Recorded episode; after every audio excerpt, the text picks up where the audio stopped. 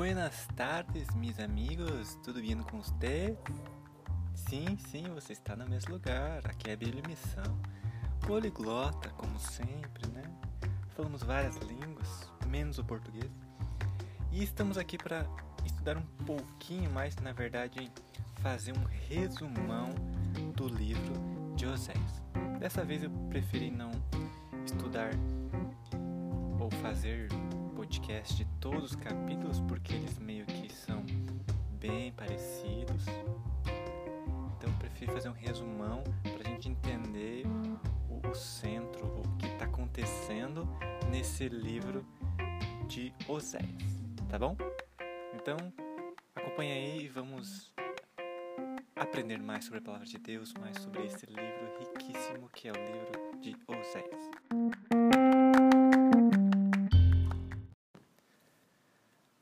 Até aqui nós já estudamos praticamente todo o livro de Oséias, não é? Se você participa do Reavivado por Sua Palavra, que é um projeto que estuda um capítulo por dia, você sabe que estamos aí no livro de Oséias quase encerrando. Talvez você escute isso e já encerrou, está em outro livro já.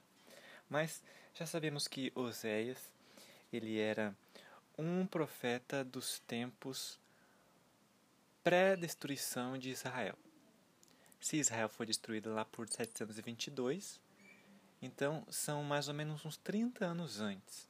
Ele é um dos últimos profetas a pregar para o povo. Ele não pregou só para Israel, pregou para Judá também. Mas aqui nós vemos os últimos dias de Israel, que estava acontecendo, quais eram as principais acusações contra o povo. Oséias, filho de Beri, durante os reinados de Uzias, Jotão, Acas, Ezequias em Judá e Jeroboão em Israel. Todo mundo sabe que o mais, o mais famoso da história de Oséias é que ele casou com uma prostituta, né? Mas nós não devemos um, ter um preconceito ou um, um viés que essa é a única história que Oséias conta. Não. O livro de Oséias é muito mais rico. Assim como com Isaías, ele teve filhos e os filhos tinham nomes também que representavam algumas coisas, e Ezequiel, que teve representações uh, um tanto quanto estranhas, ou Jonas, que foi engolido por um peixe. Não é só isso, né? Nós temos uma história por detrás.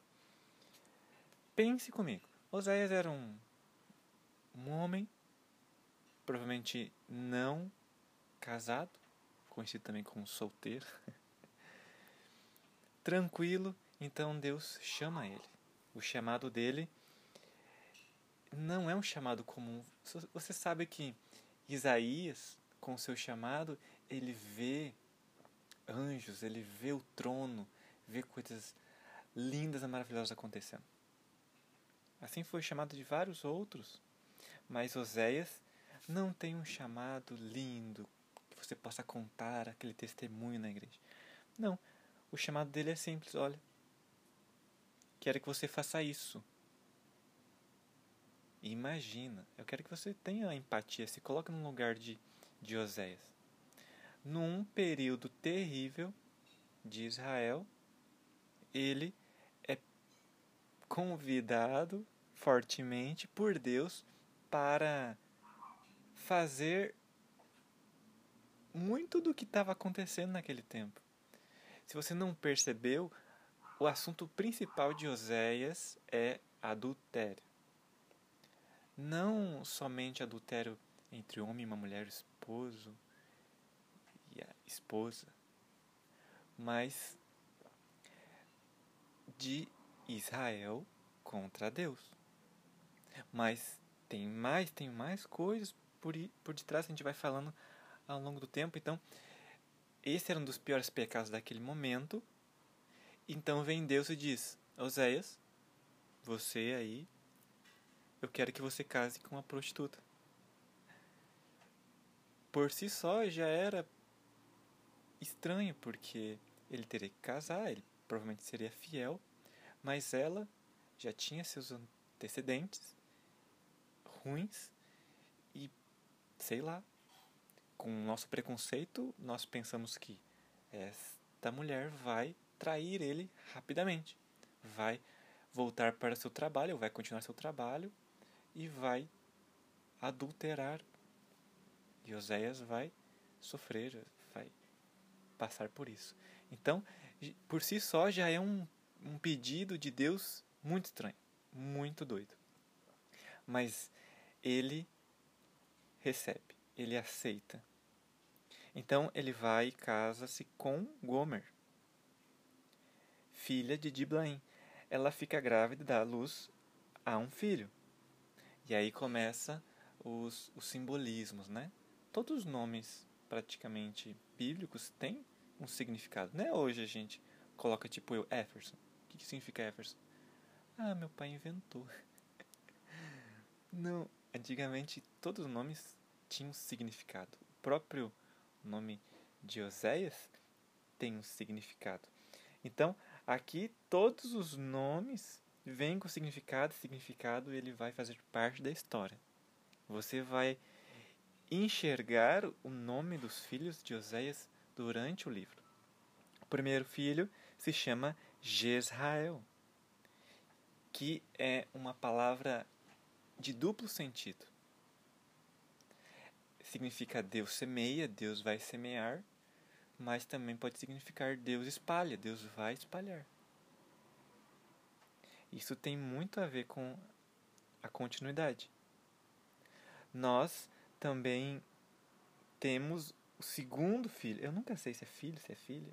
Não. Segundo é filha. Lohuama. Significa não amada, né? Aqui a palavra não é o ágape ou alguma das palavras que nós conhecemos sobre amor. Aqui significa, na verdade, não é a palavra amor, amor, é a palavra misericórdia, compaixão. Então significa sem compaixão, sem misericórdia, não terei misericórdia, não terei compaixão. A terceira, vamos descobrir agora se é filho, se é filha. filho, filho se chama Loame. Não meu povo, não serão do meu povo, não faz parte do meu povo, não é, não quero que seja do meu povo. Então essas três, esses três filhos têm três nomes simbólicos que farão parte. Deus demonstra com um nome uma ambiguidade, com outros dois uma certeza. Isso vai ser demonstrado ao longo da história, certo? Então, aqui você nota no livro de Oséias que Israel está muito, muito, muito distante de Deus. Apostasia. E engraçado, um dos tipos de apostasia que estava acontecendo naqueles momentos era a introdução de culto, introduzindo culto à prostituição em instituições sagradas. Como que era isso? Uh, como poderíamos dizer, assim, falando quase que simbolicamente, eles, não, falando claramente, eles literalmente se prostituíam com mulheres e essa representação era como se fosse algo a um deus, entende? Aquele ato ali demonstrava um culto. Não, não, tem, não tem muita explicação, é difícil explicar. Mas era isso que está acontecendo. Israel estava entrando nesses cultos de, de prostituição, de prostitutas cultuais, como dizem. E colocando isso dentro da, do, dos israelitas, né? Claramente isso não era certo. Isso não fazia parte de, da lei. A lei já está escrito lá, né? Não adulterarás, é a primeira parte. Agora tu imagina, um líder da igreja, um membro, um pastor, ele vai lá, o seu tipo de oferecimento de sacrifício é uh, se prostituir com uma mulher lá do templo. Absurdo, não é absurdo? Mas, naquele contexto, nos outros povos faziam assim, estava se tornando cada vez mais normal. Então, aqui nós já entendemos um pouco por que, que era desse jeito. E aqui você nota que as representações que estão acontecendo são perfeitas, os simbolismos são perfeitos.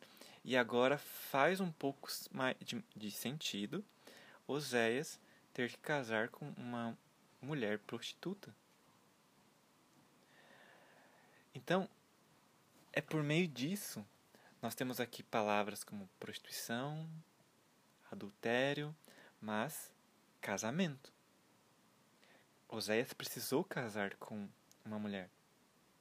Assim como a gente costuma, principalmente aqui no Ocidente, né, usar uma aliança no, no dedinho para dizer que nós temos um compromisso, um pacto uh, vitalício com uma pessoa.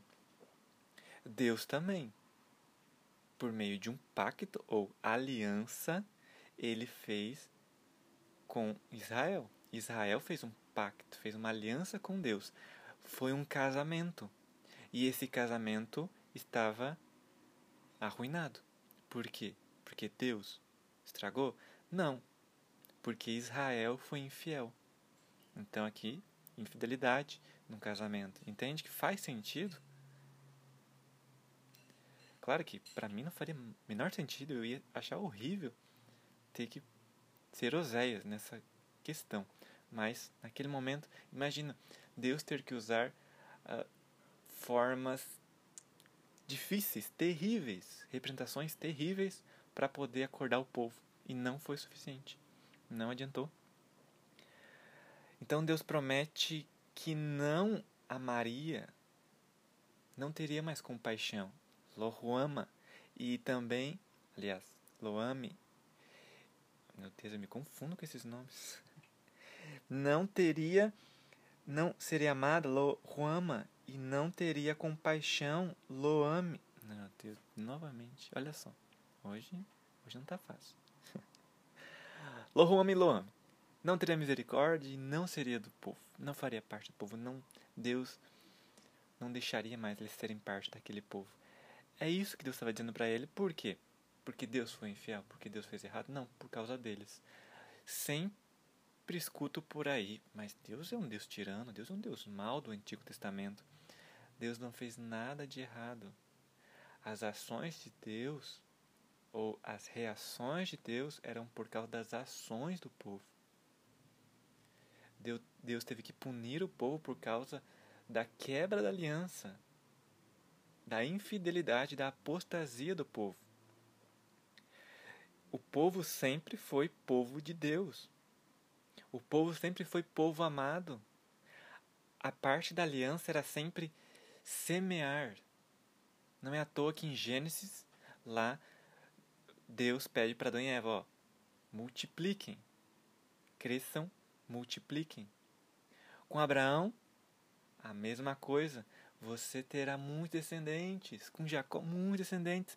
É sempre a mesma promessa: espalhar, semear encher a terra. Sempre foi assim. Mas agora, Deus não admite mais, Deus não aceita. Então, essa é história central de Oséias. Você pode ir acompanhando ao longo você vai ver em todos os capítulos você vai escutar sobre isso. A nação estava em contínua prostituição, tinha Efraim bastante, né? Efraim voltou-se para a prostituição. Há um espírito de prostituição no coração deles, o capítulo 5 fala isso. Eles são infiéis ao Senhor da aliança e geraram filhos ilegítimos. Né? Uma da, dos casos do verso 2 diz assim: Vai, case com ela para que os seus filhos sejam concebidos da prostituição, serão filhos da prostituição. Então, a infidelidade causava consequências posteriores. Eles eram todos adúlteros, como diz o capítulo 7, verso 4, e queimarei, queimando num, como num forno. O capítulo 8 diz que Efraim vendeu-se aos seus amantes. Verso no, capítulo 9 fala que eles amavam o salário da prostituta. Capítulo 9 também diz que Deus iria expulsá-los da sua casa e não mais amaria eles. Então, a palavra aqui é infidelidade. É a quebra da aliança, é quebra. E isso teve consequências consequência maior foi: vocês serão expulsos da terra que eu dei para vocês. Talvez uma das maiores coisas hum, do Antigo Testamento é promessa de, de descendência e promessa de terra. Aqui Deus está expulsando eles da terra.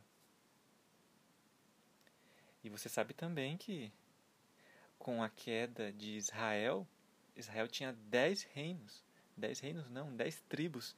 Essas dez tribos seriam destruídas, desmanchadas, extintas. Então, olha como é terrível. O povo fez isso com ele mesmo. Eles não teriam mais terra, não teriam mais rei, não teriam mais príncipe, não teriam mais templo, nem sacrifício, nem sacerdote, nem nada. Eles não teriam mais nada. Deus dá, Deus é o dono de tudo, Deus é o Criador, Deus também toma de volta. E é isso que uh, Deus fez. No ano 722, a Síria vem e derrota Israel. Como diz o capítulo 7, Samaria e seu rei seriam arrastados como um galho na superfície das águas. Era inevitável que acontecesse isso, mas Deus esperava que se arrependessem. Assim como na arca de Noé, aquela arca foi feita, mas Deus queria que entrassem pessoas, não animais na arca. E mas Deus sabe o futuro. Por que, que mesmo assim deu continuidade à arca e tal? Porque ele esperava, ele dava oportunidade. Deus sempre dá oportunidade.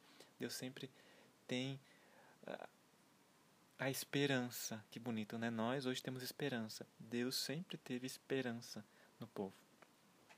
Mas de nada adiantou, o povo foi para o exílio. Mas note o tamanho amor de Deus, pois o tempo inteiro ele vai dizendo: arrependam-se, arrependam-se, arrependam-se, porque senão vai ser assim. vai acontecer. E depois que acontecer, eu ainda assim espero por vocês. Olha, o tamanho amor de Deus é praticamente tá dizendo: eu sei que vocês vão errar, vocês vão cair. Eu não quero que isso aconteça. E eu estou pedindo, não façam isso. Mas caso façam, vai ser ruim, vai doer. é como a mãe, né? A mãe diz: ó, não faz arte. Você vai lá e faz. A mãe te dá umas varadas, umas chineladas mas, e depois diz: é pro teu próprio bem. Você não acredita que é pro teu próprio bem, você não quer apanhar. Mas no fim você entende que o que ela fez é o melhor para ti, porque ela quer te corrigir, ela quer te ensinar. Ela não quer o teu mal, não quer a tua dor.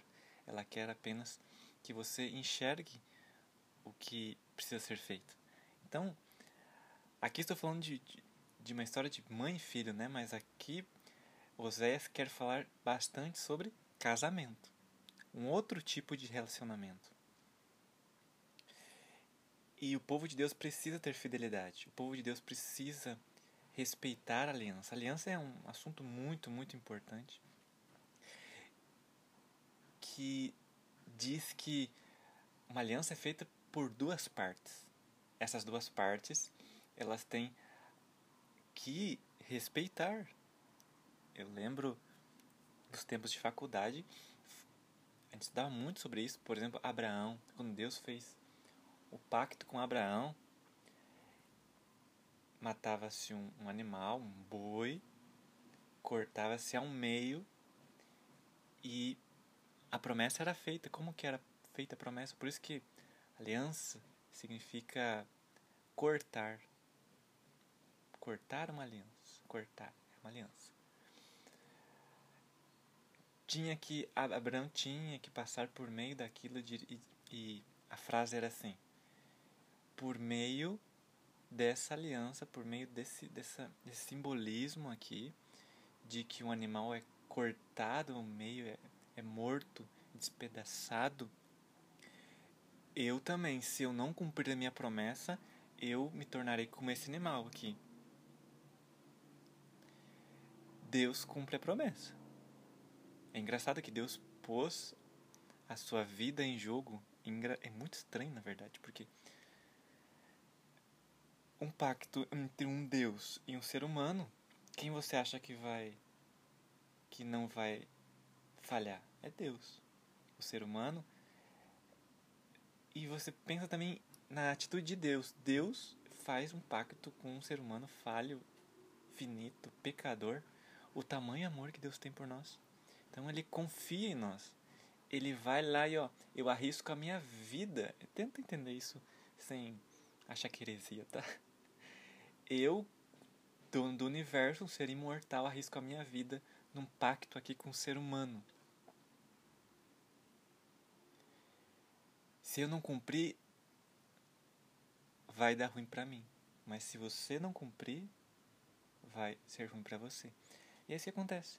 É isso que acontece quando nós descumprimos. E o para mim o capítulo mais bonito é o capítulo 6 de Oséias que diz assim: Venham, voltemos para o Senhor. Ele nos despedaçou, agora irá nos sarar. Ele nos feriu, agora nos fará curativos. Em pouco tempo nos restaurará e logo viveremos em Sua presença. Ah, como precisamos conhecer o Senhor! Busquemos conhecê-lo. Ele nos responderá, tão certo como chega o amanhecer ou vem as chuvas da primavera. Olha como é bonito. Ele disse que se você se voltar a ele, ele vai te restaurar, ele vai te curar, ele vai te perdoar, ele vai estar contigo. A coisa que nós mais precisamos é conhecer a Deus. Já lembro de outro verso, né? Aquele que não ama, não conhece. Aquele que não ama, não conhece Deus, porque Deus é amor. Então, conhecer a Deus é amar a Deus. Amar a Deus é entender a, a sua lei, entender o seu pacto, é entender o seu sacrifício, é entender é simples, conhecer, conhecer é conhecer. E Israel não quis isso. Por isso aconteceu o que aconteceu. Olha o verso 6 do capítulo 6. Quero que demonstrem amor e não que ofereçam sacrifício. Quero que me conheçam mais do que desejo holocaustos. A coisa mais importante para Deus não eram sacrifícios. Eles nem estavam entendendo o significado de sacrifício. Ele queria o amor deles. Ele, ele queria ser buscado, ser conhecido, ser compreendido. Mas não foi possível. Então, eles permanecem no exílio. Você sabe que Israel foi destruído. Você sabe que depois Judá também foi destruído.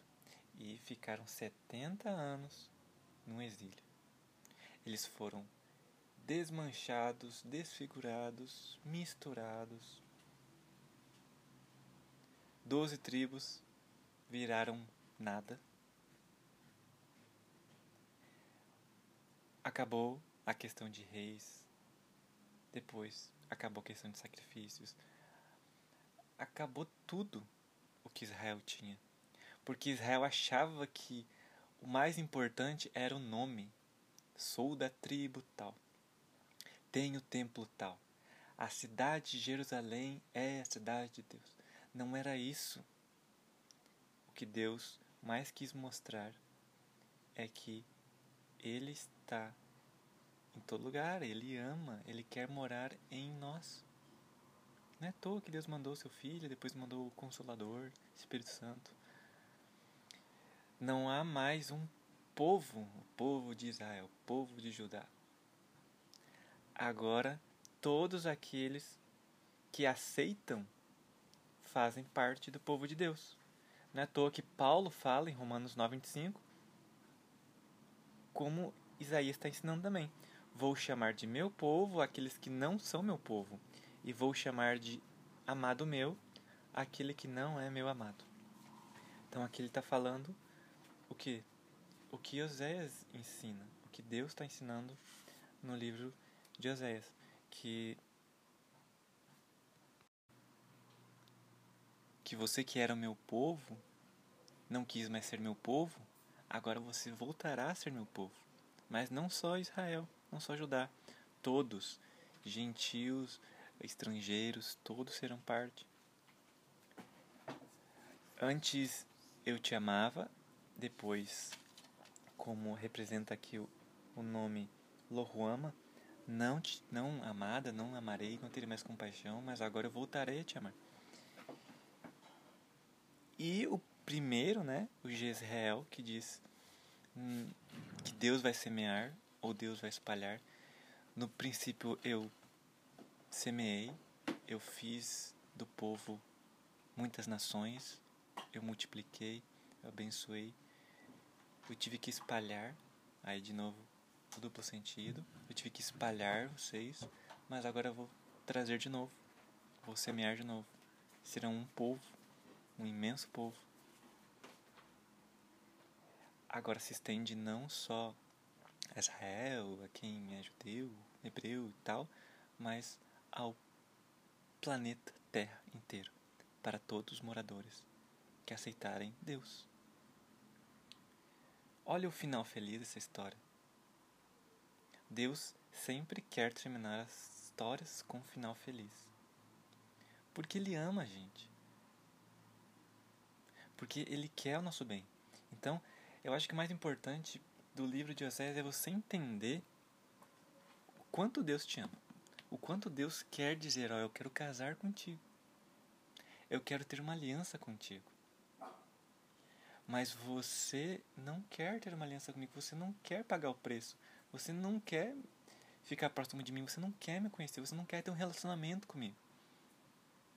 Então, fica de lição pra gente. O livro de Osés foi um livro muito bom para nossa compreensão, nosso estudo, nosso aprendizado. Que você reflita nisso, que eu reflita nisso. Deus quer um relacionamento contigo. E você precisa de um relacionamento com Ele. É uma necessidade. Quantas vezes mais Deus tem que fazer uma aliança contigo? Quantas vezes mais você tem que fazer uma aliança com Deus? Não importa. Não importa que Deus, Ele está aqui pronto a te ouvir, pronto a te aceitar, pronto a renovar seu compromisso com Ele. Não importa o quanto, o quão infiel você foi, importa é você confessar, arrepender-se e ter uma nova vida de fidelidade com Deus. É isso. Que vocês reflitam um pouco mais. Que não sejamos um povo apóstata quanto o povo que se tornou o não meu povo. Que possamos ser semeados por Deus, que possamos ser amados por Deus, que possamos ser o povo de Deus. Beijo para vocês e até o próximo podcast.